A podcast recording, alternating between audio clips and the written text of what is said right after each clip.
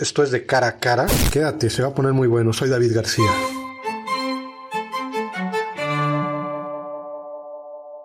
Doctor Carlos Barrachín, un gusto tenerte. Primero de visita en la, en la capital de Quintana Roo y tenerte aquí en el estudio. ¿Cómo estás? No, muchas gracias. Pues muy bien. Ya regresando por, por Navidad, como dicen, ¿no? Vuelve a casa por Navidad. ¿Cómo te ha tratado la Ciudad de México? ¿Cuántos años ya llevas allá? Pues todo el sexenio de Carlos Joaquín y, y este, este ratito, pues ya seis años y algo, ¿no? Seis años y algo. Ahorita estás en la Ciudad de México, estás en, el... ¿Qué es? ¿INESIN? ¿Cómo se llama? IMESDEM. Estoy en el Instituto Mexicano de Estudios Estratégicos y de Seguridad Nacionales, que es eh, un instituto que pretende a medio plazo ser como el tanque de pensamiento del ejército mexicano y que ahora lo que pues estamos naciendo, ¿no? Y lo que y lo que estamos impulsando es el doctorado, un diplomado y pues muchos seminarios, no paramos de trabajar como locos, la verdad. Con un equipo de trabajo genial, mm, gente muy buena, y, bueno, es un instituto que está dentro de la Universidad del Ejército y la Fuerza Aérea. Y, pues, pues es una cosa muy padre poder participar de, la creación de, algo que tiene tanto, ¿cómo se dice? Del que se espera tantas cosas, ¿no? Porque pues estamos ayudando a poner las bases y, trabajando mucho. Acabamos de sacar los primeros doctores, que han tenido un programa de, tres años más o menos. Militares, doctores. O sea, doctorados. Hay, hay militares y hay civiles, por ejemplo, ya va a entrar el cuarto año de la cuarta antigüedad, por así decirlo, y la mitad bueno, son civiles y la mitad son, son militares. Y pues llevamos ya cuatro antigüedades. Acaba de salir la primera, los primeros doctorados, que de hecho pues me tengo que regresar eh, para estar el día 29 de diciembre en la graduación de los seis primeros, ya pasaron su examen de tesis, porque yo soy el director del general Fulón Van Lisun, que fue subsecretario de la Defensa, y entonces se tituló con una tesis sobre educación militar muy, muy, muy buena, muy, me da mucho gusto haber dirigido al general Fulón porque es un tipazo, y entonces pues es el primer doctor que se doctora en las Fuerzas Armadas, ¿no? Y va a venir el secretario de la Defensa y pues tenemos que estar ahí para vestirnos de, doctores. O sea, anteriormente los militares no, no, se doctoraban, o sea, era, era solo la carrera de la milicia, reciben grados, bueno, aunado a las preparaciones que reciben ellos, ¿no? Este, por parte del ejército. Sí, la Universidad del Ejército de la Fuerza Aérea tiene desde el colegio militar, donde se hacen, entran de cadetes y, y pues salen tenientes, subtenientes, eh, tiene la, ¿cómo se llama? tiene la escuela de sargentos, tiene la escuela de guerra donde, donde hacen Estado Mayor y donde ahora tienen un par de maestrías. Luego tiene el Colegio de Defensa Nacional, que es lo que históricamente pues, ha sido la institución más importante de educación militar, que otorga el grado de maestría y que también dentro de la carrera profesional militar pues está habilitado pues para que asciendan a generales o almirantes. ¿no? ¿Es donde está con el Aguirre? El general. El general Aguirre. El general Aguirre Osunza es el director del Colegio de Defensa Nacional, que es chetumaleño y pariente tuyo. Esto, y ¿cómo se dice? Muy, muy agradable, me, llama paisano. Sí, sí han tenido contacto. Sí, cómo no. Y, y, luego pues se creó el IMESDEM, el Instituto Mexicano de Estudios Estratégicos, pues para impulsar dentro de las Fuerzas Armadas el que eh, se pudiera se puede, el, que, el, que se pudieran obtener grados de doctor, lo cual no es nada sencillo porque el doctorado, pues siempre lo he dicho, ¿no? no es un grado nobiliario, es, es demostrar que sabes hacer investigación y cuando pues agarras personas ya a mitad de carrera, es un poco lo que me pasaba en la Universidad de Anáhuac también, donde yo era el coordinador de titulación del posgrado y me dedicaba sobre todo al doctorado de Administración Pública, pues eh, era el mismo tipo, el mismo perfil de estudiante, por así decirlo, agarrar a una persona que sabe mucho eh, por la experiencia, pero que no tiene eh, pues ese background como investigador académico, pues no es nada sencillo el, que logren hacer una tesis de doctorado que, que, tenga pues un grado suficiente de, ¿cómo se dice?, de, pues de originalidad, de, estar bien hecha, ¿no? Básicamente. Y pues es, es, complicado, ¿no? Eh, y bueno, ese es el reto en el que estoy metido en los últimos siete años. Mm, en la NAGOG me fue bastante bien y ahora pues yo estoy muy contento de los todos estamos muy contentos de los resultados de, de esta primera generación, pero no es fácil porque tienen que seguir trabajando en, en, las tareas que tienen. En general, Fulón pues fue el subsecretario y se retiró el año pasado, entonces ha tenido el año último casi en exclusividad para dedicarse a hacer la investigación, eh, pero los otros eh, generales y, también funcionarios de alto nivel del gobierno, ¿no? por ejemplo, uno de los, de los políticos más cercanos de Alfonso Durazo, que trabaja con él en Sonora, pues también, también se graduó el otro día. Pues no es fácil porque, porque tienen, que o sea, tienen que hacer sus tareas profesionales y, y estudiar el doctorado, ¿no? O sea, estudiar la tesis que van, que están proponiendo, ¿no? Doctor, ¿cómo le haces? Bueno, ahorita hablas de esto. Te vemos en el Senado, te vemos de repente en Chihuahua. Estás dando, este, estás también en la Universidad de las Américas de Puebla. ¿Cómo te repartes? ¿Cómo, cómo es tu vida? ¿Cómo pues como decía mi madre, una cosa detrás de otra. No, en Puebla estoy de, de lunes, bueno, de domingo, de, aunque tengo clases lunes y miércoles. De lunes a miércoles estoy en Puebla.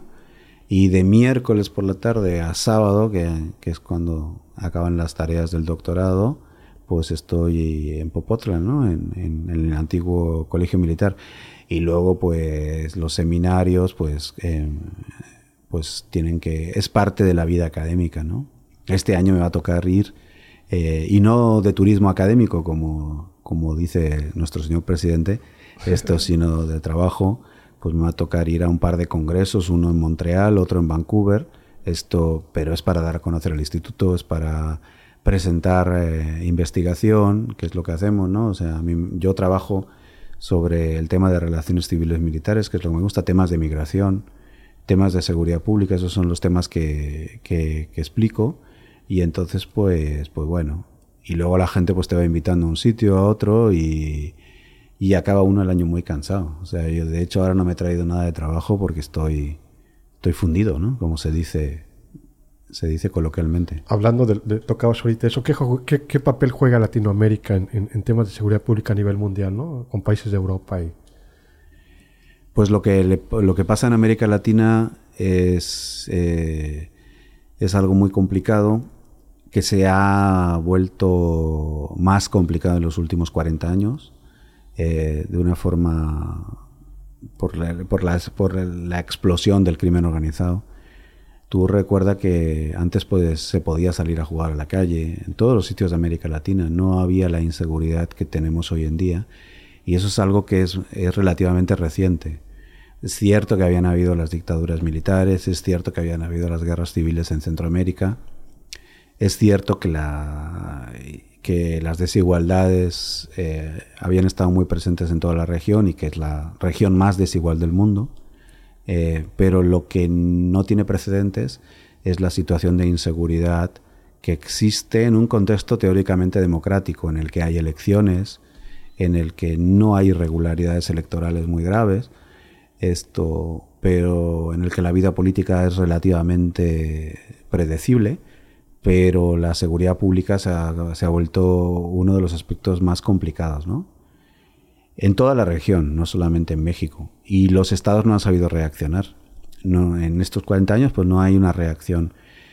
A, principios del siglo XXI se hablaba de políticas de mano dura, de super mano dura, se invirtió recursos económicos, en, sobre todo en Centroamérica y en algunos otros países, para tratar de levantar la economía local y que los grupos del crimen organizado tuvieran tanta fuerza, o las maras y las pandillas no tuvieran tanta fuerza, pero ni las soluciones de desarrollo económico que luego no se materializaron, ni las políticas de securitización de mano dura, pues han dado resultados. ¿no? Entonces tenemos una paradoja muy complicada en toda la región, porque eh, a los que estamos ya a mitad de nuestra vida útil, por así decirlo, pues nos va a tocar acabar nuestra vida en este contexto, ¿no?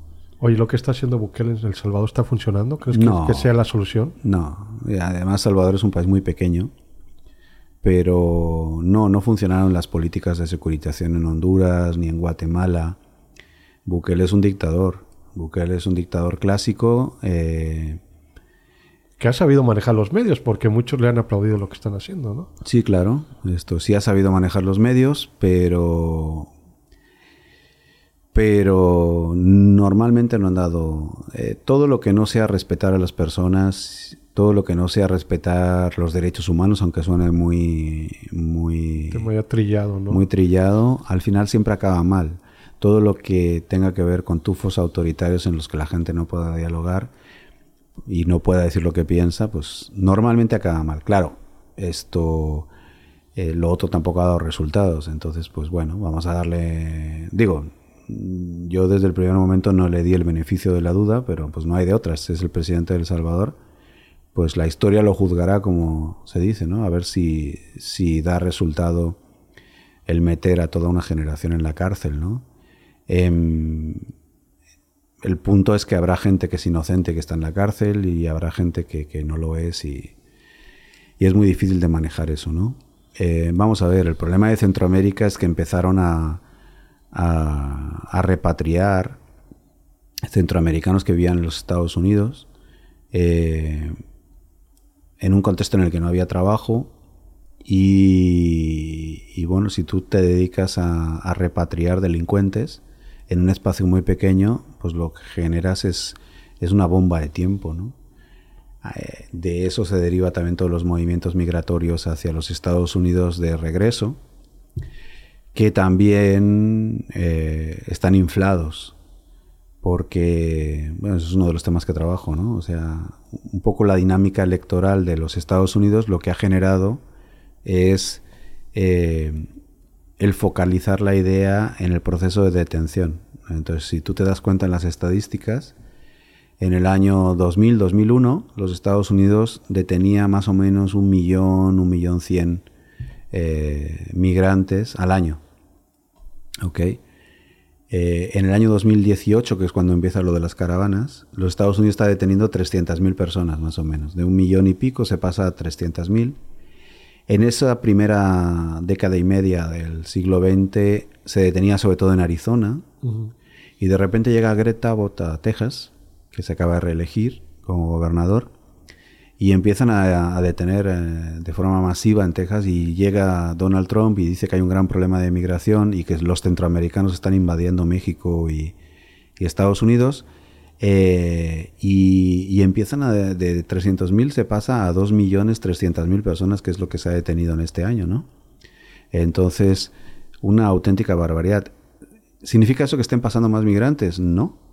Significa que están deteniendo más, porque tú detienes a la gente, la gente se regresa a México, luego vuelven a intentar pasar, luego los vuelves a detener, vuelven a intentar pasar y así dos o tres veces. ¿Hay una política migratoria en México que funcione no, no, no, o no ha dado resultados? No, no ha dado resultado, pero es que además mm, lo que estamos visualizando es que no son los centroamericanos los que están siendo detenidos en un número mayor, sino que son mexicanos. Son mexicanos. Con, esta eh, con este endurecimiento de la política de detención migratoria estadounidense por temas electorales, porque centroamericanos y mexicanos y otros latinos en los Estados Unidos desde hace 40, 50 años hay un montón en todas las ciudades donde tú te quieras encontrar, ¿no? Entonces, lo que se ha producido es una utilización del racismo, de la demagogia, para detener latinos con un ánimo de electoral de ganar las elecciones. Le ha funcionado a Greg Abbott en, en Texas, pero no ha funcionado en, Arizona y no ha funcionado en Nuevo México, donde han ganado los demócratas, con el mismo discurso de odio y de, victimización. En California no pasa, el número de detenidos en California es relativamente limitado y siempre los demócratas han, tenido, han tenido el poder. ¿no? Entonces sí ha habido una utilización política y lo que sí han aumentado, eso sí, si no hay duda, eh, es el paso de venezolanos, eh, de haitianos y de cubanos. El tema de los venezolanos tiene que ver con las restricciones que los propios Estados Unidos han generado al paso de, de, personas venezolanas. Antes sí podían obtener la visa, antes sí podían obtener un, paso más eh, agradable, por así decirlo, menos complicado, y ahora no. Entonces pues se están deteniendo y se están regresando a México muchísimo en el último año. Oye, doctor, vimos que anduviste en Chihuahua este, un seminario de periodismo, este, fuiste invitado. Vimos que hablaste del tema de Héctor Valdés, un compañero periodista. En algún momento tuve la oportunidad de tomar café con él en, en Don Cafeto algunos años. Un compañero creo que no guerrillero del periodismo, al contrario, de los que levantan la voz, de los pocos, de los pocos que, que levantan la voz. Al ser periodismo independiente en, en, nuestro país, ahorita en México, es una situación muy difícil. No solo en México, ¿no? También en, países de Centroamérica. Y este. Y Héctor es parte del resultado de eso. Tú has estado en contacto con él, lo has ido a visitar a, Santa Marta. ¿Qué está pasando ahí? Bueno, lo que está pasando es que hay un caso de construcción política de un delito y un encarcelamiento absolutamente injusto, fabricado, eh, clarísimo, eh, y, que, eh, y que Héctor pues está purgando una condena de seis años en unas situaciones eh, en una situación de, eh, de violencia y de, y de, mucha injusticia. Y me voy a explicar porque puede sorprender a la gente. O sea, ¿qué pasó con Héctor Valdés? Pues lo que pasó es que después de salir en la mañanera, eh, en el año 2019, en el que señalaba que tenía que huir de Quintana Roo por, por haber denunciado al narcotráfico y su relación con el gobierno del presidente municipal eh, Víctor Mas en Tulum, pues eh, él lo acogieron dentro del mecanismo de protección a periodistas y mm, bueno, él cometió la torpeza, porque sí, sí, se le puede calificar así, de darle asilo a una chica que conocía de Tulum con su hijo, que señaló que iba a a, cobrar la pensión de su madre. Eh, luego Héctor se enteró que la madre se había muerto hace varios años, pero bueno, ese es otro. ¿Eso fue en Ciudad de México? Eso fue en Ciudad de, México. Entonces esta, esta chica, eh, unos meses después, acusó a Héctor de violación. Y, bueno, eh, eh, no hay ningún tipo de pruebas, yo he leído el expediente y, es, muy interesante la construcción política del tema. Y lo voy a tratar de explicar lo que expliqué en Chihuahua de una forma lo más rápida y clara posible. Y si me queda alguna duda, pues me preguntas, ¿no? ¿Qué, qué pasó? Bueno, hay como tres personajes importantes ahí en esta escena. Una, el fiscal de Quintana Roo, Montes de Oca, que fue su procurador en la Ciudad de México durante muchos años. Otro actor importante, es el que fue secretario de Seguridad Pública de Quintana Roo, Lucio Hernández, que fue el director del sistema penitenciario de la Ciudad de México y el director del reclusorio Oriente y de Santa Marta Catitla. Em, y otro personaje importante, pues es el aparato de prensa del gobierno de Carlos Joaquín González. Em, ¿Por qué estos tres actores son importantes? Bueno, porque en torno, eh, en torno al 11 de septiembre del año 2019, eh, esta chica, Talía, eh, hace, bueno, va a la fiscalía y señala que ha sido violentada por, sexualmente por, por Héctor. incurre en muchas contradicciones, la verdad, yo he visto el expediente. Em, eh, Héctor vivía en un primer piso en el que todo se escuchaba, eh, ahí había porteros, eh, no hay ruidos, no hay cosas extrañas, ¿verdad? y durante una serie de meses ese, ese caso queda archivado. Mm, da la casualidad que tres semanas o cuatro semanas antes de ese 11 de septiembre, la periodista, abogada, activista, no se sabe qué, eh, Fabiola, Fabiola Cortés, va a visitar a Héctor y le cuenta que tiene convenios de prensa con el gobierno de Quintana Roo, que le habían pedido que acusara a Carlos Mimensa, pero que ella no se había prestado a eso. Bueno, se toman un café y ahí queda la cosa, ¿no? Dos semanas después, Erika López, la activista eh, de temas de mujer eh, aquí en Quintana Roo, feminista, eh, también busca a Héctor Valdés, antes, dos semanas antes de que pase lo de la chica, ¿no? Y, bueno, eh, se toman, eh, lo va a visitar a su casa, llega con otras dos personas a, visitar a Héctor, y bueno, Héctor los recibe, platica con ellos y los conoce, ¿no? Luego, sorpresivamente, el 11 pasa esto con, con Talía, hace la denuncia, no se lo comenta a Héctor, eh, sigue viviendo en la casa, le da la dirección falsa a los policías para que no puedan llegar a la casa donde... o sea, lo denuncia por violación y sigue viviendo en su casa con él. Sí, sigue viviendo hasta el 22 de septiembre. Y da otra dirección para que no vaya y da otra dirección y incurre en contradicciones porque ella supuestamente tenía un novio en inglés que se llama William y que declara y dice que se ha ido a Inglaterra eh, hacía tres semanas. Ella, ella declara que solamente estuvo tres semanas viviendo con Héctor, lo cual no es cierto porque ella tenía llaves de la casa desde el momento en que Héctor se muda, eh, pues unos meses antes, ¿no? O sea, no tres semanas, sino varios meses, no recuerdo exactamente cuántos. Parece que desde junio, desde junio del año anterior, ¿no? No recuerdo exactamente la fecha. Porque yo fui de los primeros también que, que sí, sí, sí fui a visitar ese, ese domicilio, ¿no? Entonces, eh, ¿cómo se dice? Entonces, eh, finalmente hasta el 24 de septiembre, del 11 al 24 de septiembre, sigue viviendo ahí, el 24 de septiembre eh, le dicen a Héctor desde la Fiscalía que hay una acusación en contra de él de, violación, pero no de compenetración. no consumado. Sí, bueno, ahí están los detalles, los detalles técnicos, ¿no?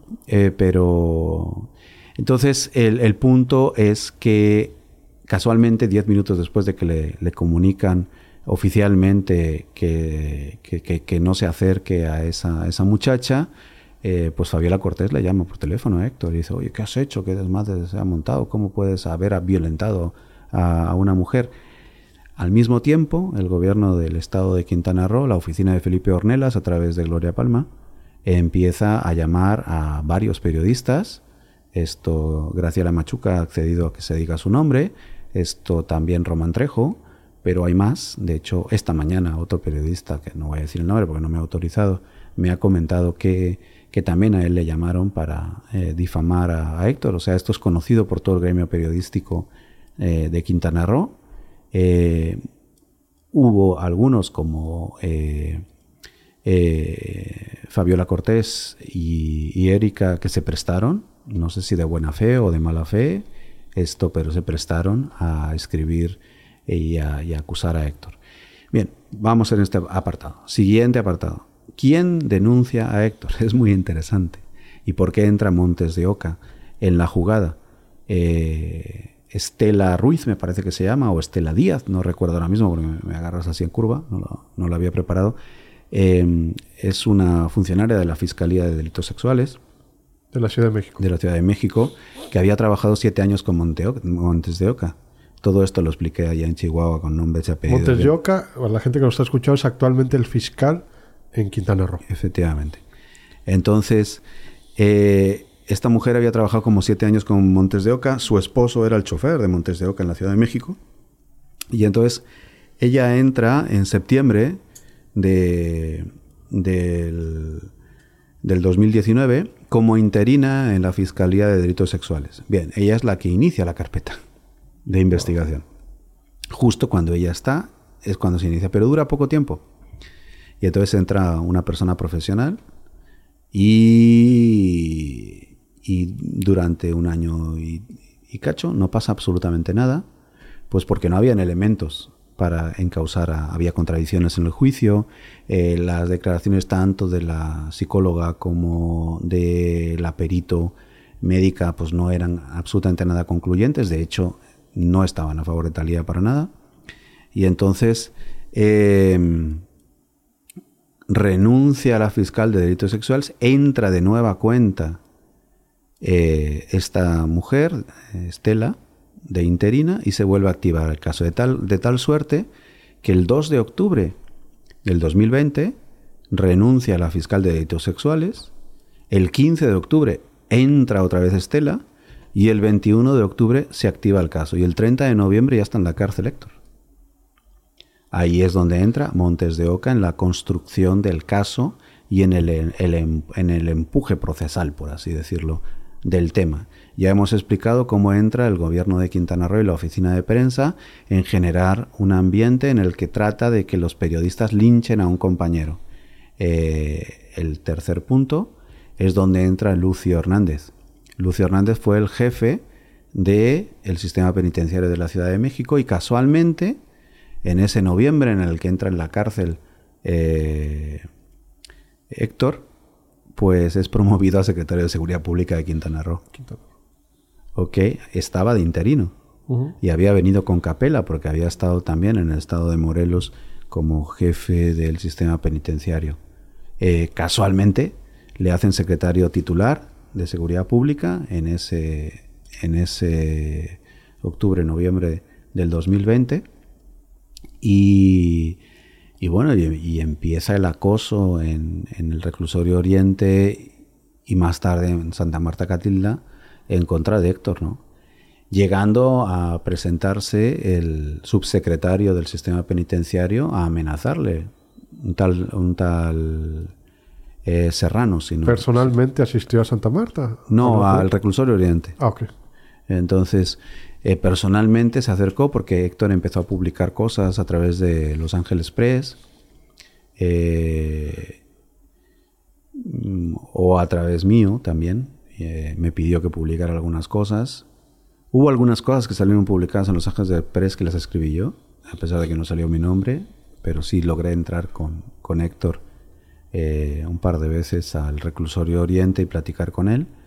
Y entonces pues él pedía, después de ver después de ya de ser condenado especialmente y de ver de que pues no se había hecho justicia, eh, o sea, de que, de que era increíble, de que no se habían agarrado, o sea, no sabía, la, famosa Talía ni siquiera se presentó al juicio. Ya no apareció. No, nunca ha aparecido. ¿Quién sabe dónde está la señora? Porque luego parece, los rumores son que le ofrecieron un terreno de los, de los invadidos en Tulum y una serie de dinero y que y luego precisamente en Don Cafeto eh, pues estuvo comentando de que no le habían, de que no le habían cumplido y la chica está desaparecida, no se sabe dónde está. Digo, ojalá ya aparezca. No fue al juicio, sí en el momento del juicio, sí la fiscal la contacta por WhatsApp y ella dice que se siente amenazada porque Héctor es muy poderoso. Sí, en serio, dice eso.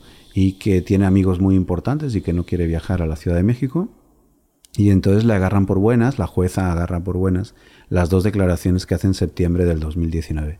Y no contrasta absolutamente nada, no hay ningún tipo de investigación sobre esto, eh, las verdades, las falsedades, las contradicciones. O sea, leyendo el expediente, que yo lo he leído varias veces, leyendo el expediente mínimamente te das cuenta de que, de que, de que es una construcción bárbara, ¿no?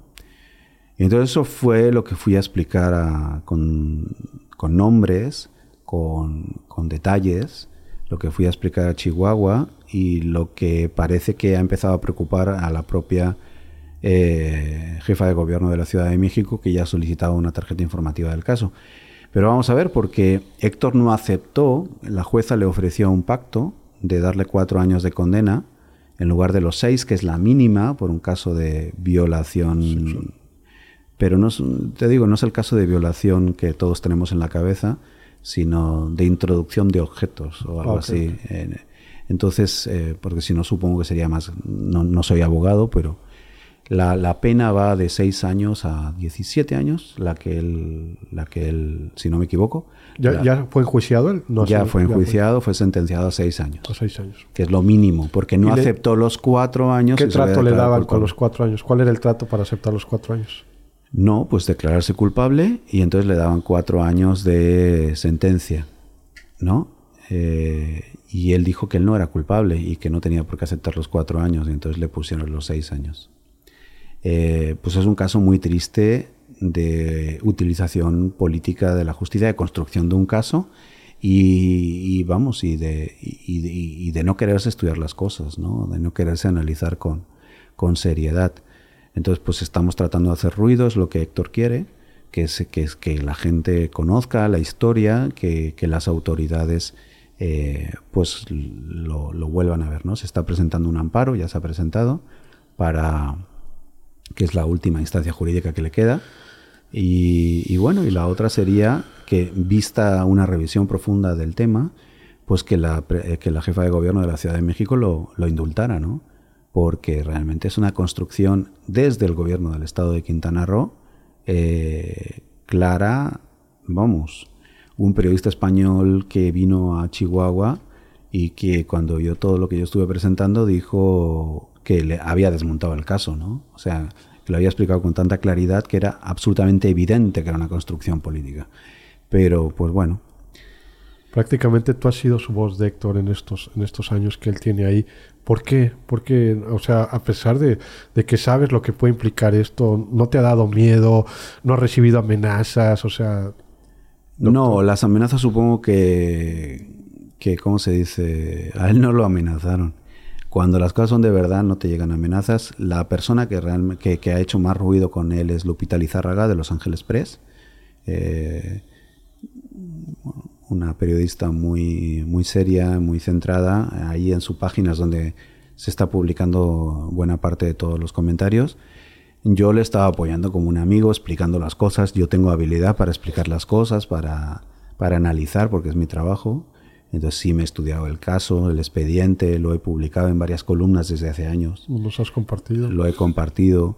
Entonces, pues bueno, eh, pues no sé, o sea, yo lo que estoy haciendo es ayudar a un amigo, tratar de explicar una injusticia. Que ¿Cuántos sectores no ha de haber en, las cárceles de, México en todo el país? Efectivamente, y por eso cuando tú me hablas de Bukele y me dices eh, sobre cómo está actuando, pues me da miedo, ¿no? Porque eh, hay mucha gente eh, hay mucho, eh, mucha construcción de culpables desde una perspectiva política o desde otro tipo de perspectiva, ¿no? Y de hecho Lupita Lizárraga pues se ha dedicado un poco a ir destapando algunos de los casos eh, que tienen que ver con esa construcción de culpables, ¿no?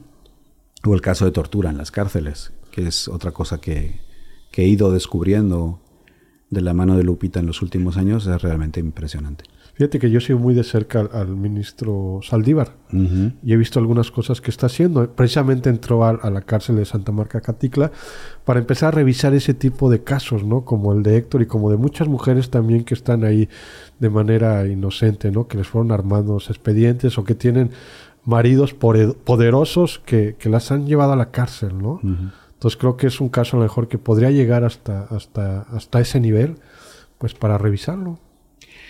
Sí, pues ahora en los próximos días eh, se tiene que decidir quién es el sustituto o la sustituta, que está muy fuerte, por ejemplo, la ministra Yasmín Esquivel, eh, para sustituir a Saldívar en la, en la Corte Suprema de, Justicia, ¿no? Eh, vamos a ver qué es lo que pasa, porque es en estos días, tiene que ser antes de inicio de año. Entonces en estos días se decide el nuevo presidente o presidenta de la Corte. Y, bueno, y ahí habría también una posibilidad bastante interesante para, para Héctor, ¿no? De hecho, ahora con la película esta de Presunto Culpable, ¿no? Eh, lograron liberar a, pues a estas personas de las que se estuvo platicando y que evidentemente pues les había sido construido el caso, ¿no? La democracia, este doctor, ¿qué democracia estamos viviendo en el país? Vino la pandemia ahorita, cambiaron muchas cosas. ¿Qué estamos viviendo actualmente como, como mexicanos? Pues la semana pasada o la otra ya, porque te digo que, que vivo en una vorágine bastante complicada.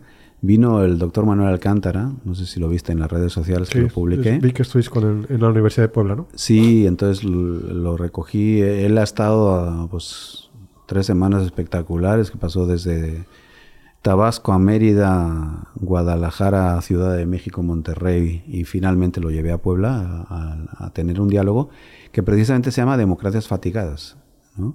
El cansancio que todos tenemos con un, con un modelo democrático eh, al que le cuesta mucho dar resultados. Y, y, bueno, en ese contexto vivimos con democracias no solamente en América Latina, pero y en México, pero bueno, eh, sí el caso mexicano es muy interesante porque pues existen muchas expectativas de que las cosas cambien. La gente queremos que se hagan las cosas de otra forma, por eso Andrés Manuel López Obrador ganó con la distancia que ganó. Eh, yo creo que el caso de Mara Lezama es relativamente diferente, porque aquí sí hubo mucha compra de votos, sobre todo en el Partido Verde. Eh, especialmente eso lo demostré en un artículo, o sea, si no es absolutamente absurdo ver cómo levantaron votos en algunos distritos que pasaron de 300 votos a, 9.500 sin tener estructura y sin tener, y directamente el Partido Verde, o sea, no fueron a Morena, eh, que sería lo, razonable por el empujón del gobierno central, ¿no? Entonces eso solo se explica con, la compra del, del, voto, que además fue atestiguada por muchas personas, ¿no? Pero eh, efectivamente, o sea, hay una esperanza de muchas personas o hay una, un deseo de muchas personas de que las cosas se hagan mejor, de que las cosas se hagan de una forma diferente, pero al mismo tiempo hay una necesidad de buena parte de la sociedad y un, un, descrédito, una no creencia en el modelo democrático que hace que tú quieras obtener algo a cambio de forma inmediata. Sea trabajo, que todos lo necesitamos, eso es evidente, sea dinero por la compra de ese voto, porque no confías en los políticos y entonces como no confías en los políticos, pues entonces quieres recibir algo a cambio. Y eso está movilizando mucha gente.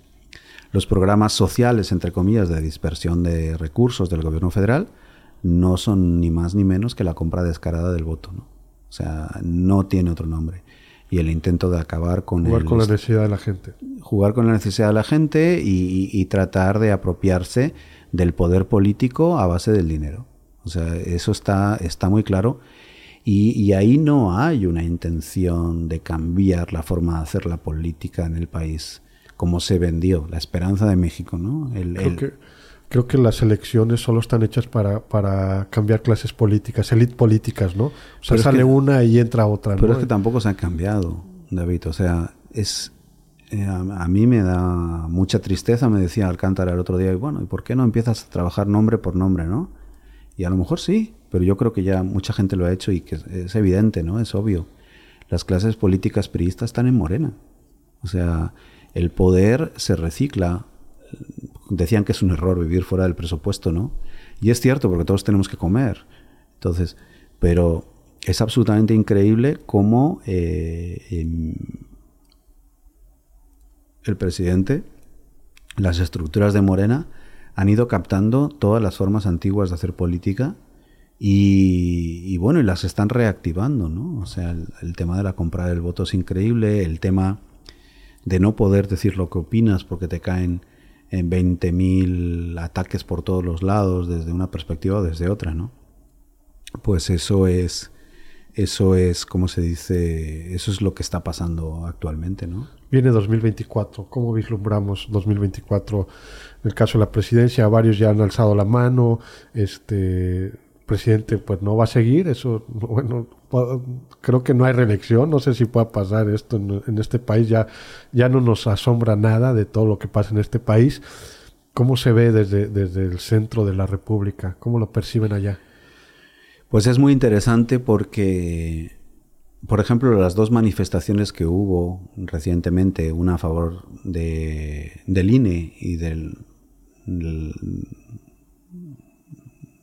del, tratar de expresarse abiertamente en favor de que no se toque el Instituto Nacional Electoral, y otra a favor del presidente Andrés Manuel López Obrador, pues yo creo que dijeron bastantes cosas, ¿no? Dijeron bastantes cosas porque a mí me tocó salir, digo, los domingos me voy a Puebla. Entonces eh, salgo en carro por la autopista. Entonces me tocó vivir los dos domingos y las dos salidas de la ciudad.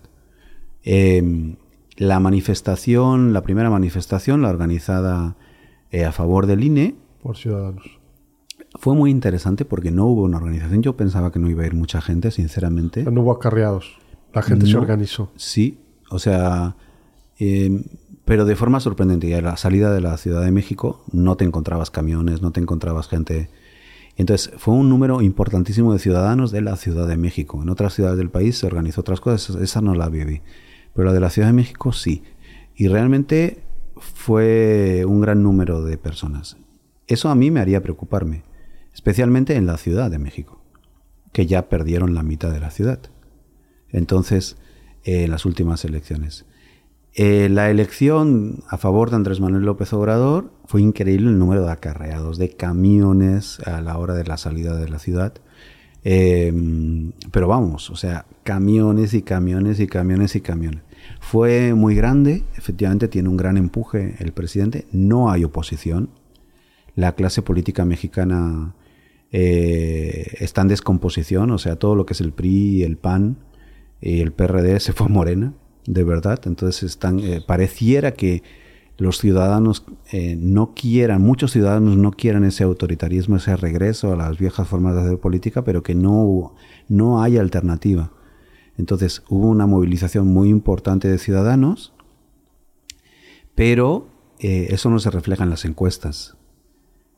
Mucho deberían de cambiar las cosas para que no fuera uno de los ungidos, o Claudia, o Marcelo, o Adán Augusto el próximo presidente de este país, ¿no? O sea... ¿Va a quedar ahí? Yo creo que sí, yo creo que... Movimiento Ciudadano no juega aquí, aunque ha ganado fuerza en, algunos estados, en el centro del país igual. Es que también el Movimiento Ciudadano, bueno, eh, también se está reproduciendo la vieja clase política. Entonces, el senador Pecha ahora está en Movimiento Ciudadano, eh, por favor, o sea, ¿de qué estamos hablando? Eh, el propio Dante Delgado, ¿no? Em, entonces, yo creo que sí, Movimiento Ciudadano va a ser un actor emergente porque se necesita una oposición. Me tocó verlos un poco en Cámara de Diputados los tres o cuatro meses que estuve apoyando a un diputado por allá. Y sí están haciendo, estaban haciendo un buen trabajo, luego no sé. Pero sí, sí estaban ahí levantando la voz y sí Cámara de Diputados está interesante el, nivel de, debate, de no porque nadie se escucha, pero el nivel de, parar el, carro, por así decirlo. Mm, vamos a ver, lo que se necesita urgentemente es la reconstrucción de una oposición política que sea creíble, ¿no? Eso, por lo menos a nivel país, todavía no lo veo. Yo creo que sí le alcanza otro sexenio a Morena. no sé la Ciudad de México. El movimiento de Monreal habrá que analizarlo con detalle eh, al votar en contra de, de la reforma del INE. Él está siendo muy prudente. Claro, está diciendo, pues yo respeto la Constitución. Ahora supongo que se van a levantar un montón de... No, ahorita ya pidió su renuncia, ¿no? Ya quieren expulsarlo de, Morena. Bueno, eh, yo creo que es lo que él está buscando que, que, lo expulsen porque entonces lo van a convertir en un mártir. Eh, y eso siempre es bueno para construir eh, una figura alternativa y que y cómo es esto de que no hay peor la, madera de dentro como lo de la cuña que aprieta esto mm, entonces eh, podría ser una alternativa interesante pero yo creo que es una alternativa muy interesante para la Ciudad de México no sé para el país no creo que le alcanzara tampoco él dice que él no va por la Ciudad de México, pero yo creo que sería lo más inteligente. La Ciudad de México sí la puede ganar la oposición con un candidato creíble. El país no lo creo. Eh, sin embargo, em, la gente se va a ir desengañando. Eh, la gente se va a quedar, otra gente se va a quedar sin trabajo. Eh, desde una perspectiva política, es decir, gente que ha, entrado a trabajar al gobierno o que no ha entrado va a perder su trabajo y gente que no ha entrado al gobierno pues eh, va a querer un hueso, por así decirlo, va a querer un espacio. Entonces, eh, eso, el movimiento es dinámico y entonces yo creo que a, medio plazo sí o sí va a tenerse que reconstruir una oposición política. ¿Qué tanto cambian las formas de hacer política? Ahora no van a cambiar. Más adelante, hacer política no es sencillo, porque pues gobernar no es sencillo, no es algo, no es algo fácil, aunque tengas la buena voluntad. Y vivimos en una sociedad muy compleja, con una presencia de crimen organizado muy importante, con unos niveles de violencia, de violencia impresionantes. Eh, entonces, eh, la desaparición de la financiación política de los partidos o la reducción lo que va a generar es una presencia del crimen organizado todavía más fuerte en la financiación de campañas electorales y de empresarios que ya lo es. Es decir, eh, son tan corruptos los políticos o los partidos políticos que, buena parte de la financiación de las campañas ya provenían de actores externos o del bolsillo personal de candidatos. Las campañas se pagan, o sea, perdón, las candidaturas se compran. Eso es lo que hemos estado viendo en Quintana Roo, con Morena, con el PT, con el Verde, con el PRI. Con el PAN no, te lo, no lo puedo asegurar, pero seguramente también las candidaturas se compran. Y si no, pues no te puedes presentar a una elección. es lo que te decía hace rato. Creo que las elecciones son para cambiar nada más élite políticas, ¿no? O sea, los políticos con dinero, ¿no? O sea, Pero son los mismos. Sí, o sea, quien tenga más lana es el que se la lleva, ¿no? O sea, al último, hace años, y creo que en algún momento te comenté este, si, si, la democracia realmente existía en nuestro país, ¿no? Y te estoy hablando de un libro que leí hace 20 años donde decían que no había democracia en nuestro país, ¿no? Pues hay una sustitución de élites, efectivamente, por el mecanismo electoral, pero eso no significa que todos los ciudadanos tengamos el, pues el mismo grado de, de importancia, de ciudadanía que se dice, ¿no? Entonces, pues ese tipo de democracias son muy, muy deficientes, por así decirlo. Entonces así estamos, esa es, esa es, la, esa es la circunstancia. Carlos, en verdad, doctor, un gusto tenerte, siempre ha sido grato. Creo que la tercera vez que nos visitas siempre es, es, un gusto tenerte. El tiempo creo que es muy corto para hablar de tantas cosas. Este, ¿Algo más que quieras agregar? No, eh, pues gracias por, recibirme y por platicar así tranquilamente, sin prisas. Y siempre es un gusto, me gusta tu formato me gusta este tipo de diálogo eh, y creo que están haciendo un muy buen trabajo, entonces pues siempre es un gusto pues estar con ustedes, ¿no? Y pues muy preocupado por el futuro del país, de verdad, o sea, y de Quintana Roo, aunque ahora lo estoy siguiendo menos, y realmente porque también he estado tapado de trabajo, o sea, todas estas circunstancias para arriba y para abajo pues hacen también que uno eh, pues no profundice tanto en los temas políticos eh, ya espero dentro de unos meses el poder regresar a vivir a, al Chetumal otra vez, a ver si puedo recuperar mi plaza en la Universidad de Quintana Roo. autónoma ya. Ya autónoma de Quintana Bueno, eso de autónoma es, una broma de mal gusto. Esto.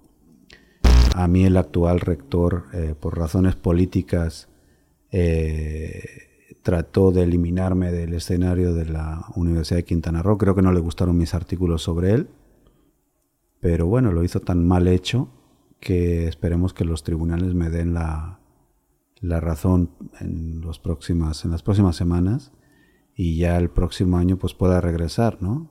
Y, y ponerle nervioso desde dentro de la universidad, ¿no? de la autónoma, de la Universidad Autónoma, pues a ver si es verdad que tenemos autonomía y tenemos libertad para poder explicar las cosas y a ver si es verdad que políticos del, del estilo del actual rector de la Universidad de Quintana Roo, no autónoma de Quintana Roo, de la Universidad de Quintana Roo, pues dejan de ser rectores, ¿no? Y llega algún académico de verdad, ojalá entonces me voy a creer que es autónoma la universidad cuando llegue un académico prestigiado, elegido por los compañeros, que no sea un palero de los políticos y que esto y que realmente piense en el mundo universitario, ¿no? No en la persecución. Ahorita le ¿qué, es que están haciendo ahora con los teléfonos de los trabajadores de la Universidad de Quintana Roo? Están haciendo un experimento para ver en dónde se encuentran, ¿no? Eso es no entender lo que es una universidad. Para que no se escapen, dice, de la universidad. Para que no se escapen, o sea, por favor, o sea, eso solamente lo puede hacer un burócrata atrasado, mediocre y, ¿cómo se dice? Y, muy desubicado, que no entiende lo que es el mundo universitario, que no entiende que la gente tiene que leer, que tiene que estar concentrada, que tiene que ser creativo para poder aportar al Estado, ¿no? por lo menos los académicos, que por supuesto nos debemos a los alumnos a explicar nuestras materias en clase, pero que lo más importante de un profesor universitario es la investigación y que eso no se hace recluyendo a nadie en una mesa exposado a la silla, sino que se hace fomentando la creatividad y la estabilidad laboral, ¿no? Entonces, mientras políticos como el actual rector de la Universidad de Quintana Roo estén dirigiendo esas instituciones, o semiacadémicos estén dirigiendo sindicatos eh, o supuestos sindicatos que existen en la universidad para hacer de paleros del gobierno, pues mientras eso funcione, pues no vamos a tener una universidad autónoma. Totalmente de acuerdo. Carlos, muchas gracias por venir. Muchas gracias a ti por la invitación. Carlos Barrachín, el doctor Carlos Barrachín, un gusto tenerlo aquí. Gracias a nuestro productor Israel Gómez, a Dolmi, que hoy no lo vi muy activo con las fotos, pero seguramente las tomó. Gracias, buenas noches. Bye.